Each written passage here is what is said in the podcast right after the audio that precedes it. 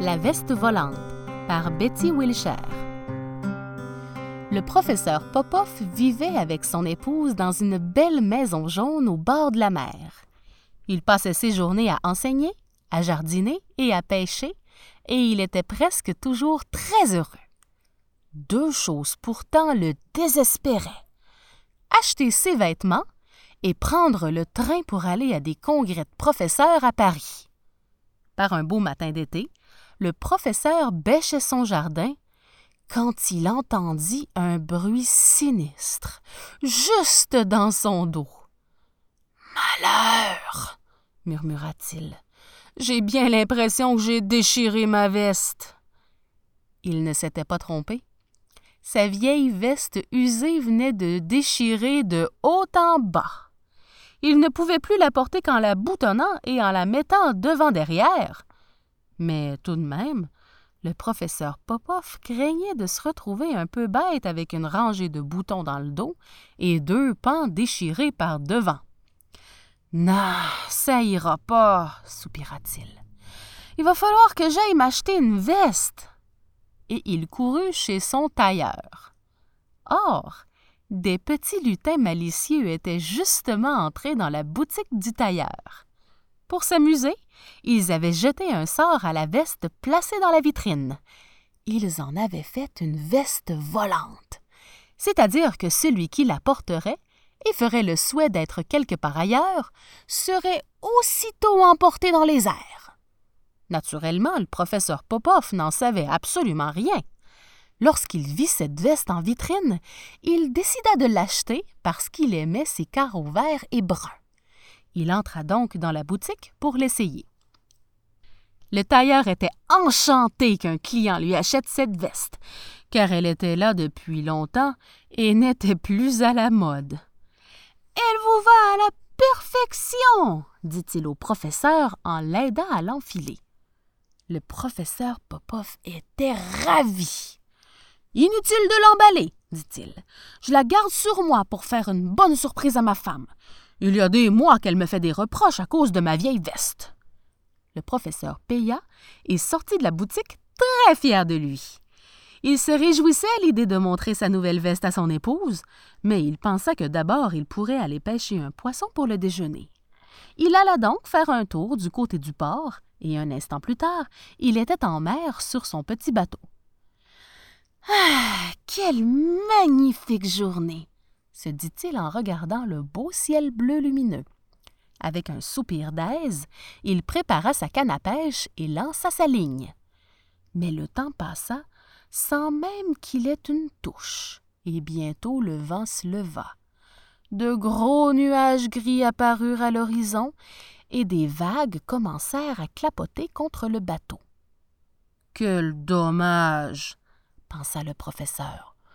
Non seulement je n'ai pris aucun poisson, mais je vais mouiller ma veste neuve. Ah, comme je voudrais être dans mon jardin. Aussitôt, la magie des lutins fonctionna. La veste volante s'éleva dans les airs et le professeur avec elle. Misère! Qu'est-ce qui m'arrive? s'écria-t-il. Je vole! Je vole vers la ville! Voici le port et, l'université, et, je suis au-dessus de ma maison. À ce moment, la veste commença à perdre de l'altitude, tout doucement. Incroyable! Je suis dans mon jardin! Ça alors! C'est cette veste! C'est sûrement une veste magique!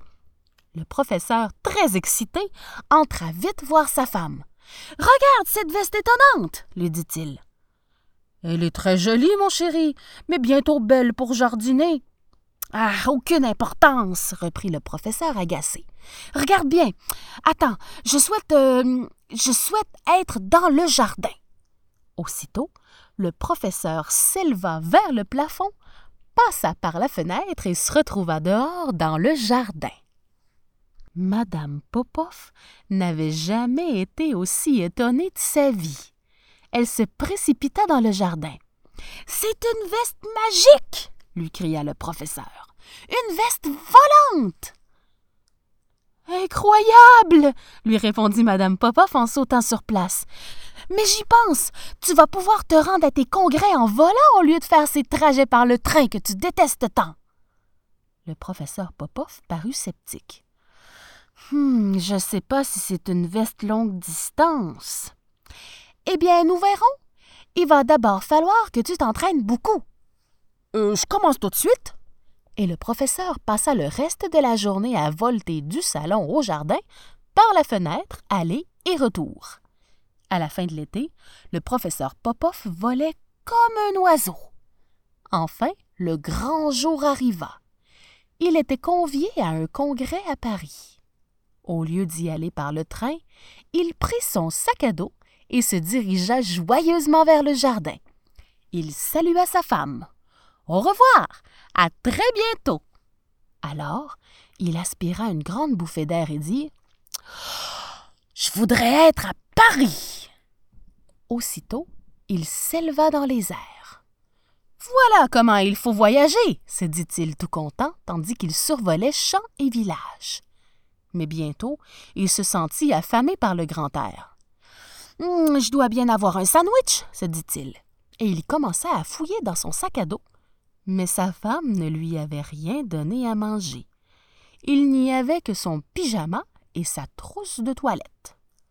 À ce moment, la veste volante l'entraîna brusquement plus bas, tandis qu'un monstre argenté rugissait au-dessus. Ciel cria le professeur, presque éjecté de sa veste. J'ai failli rentrer dans un avion. Oh, comme je voudrais être en sécurité sur le sol avec quelque chose de bon à manger. Il avait oublié que la veste magique obéissait à chacun de ses vœux. Il fut bien étonné de se sentir descendre à travers les nuages, plus bas, plus bas, jusqu'à la cour d'une école où il se posa.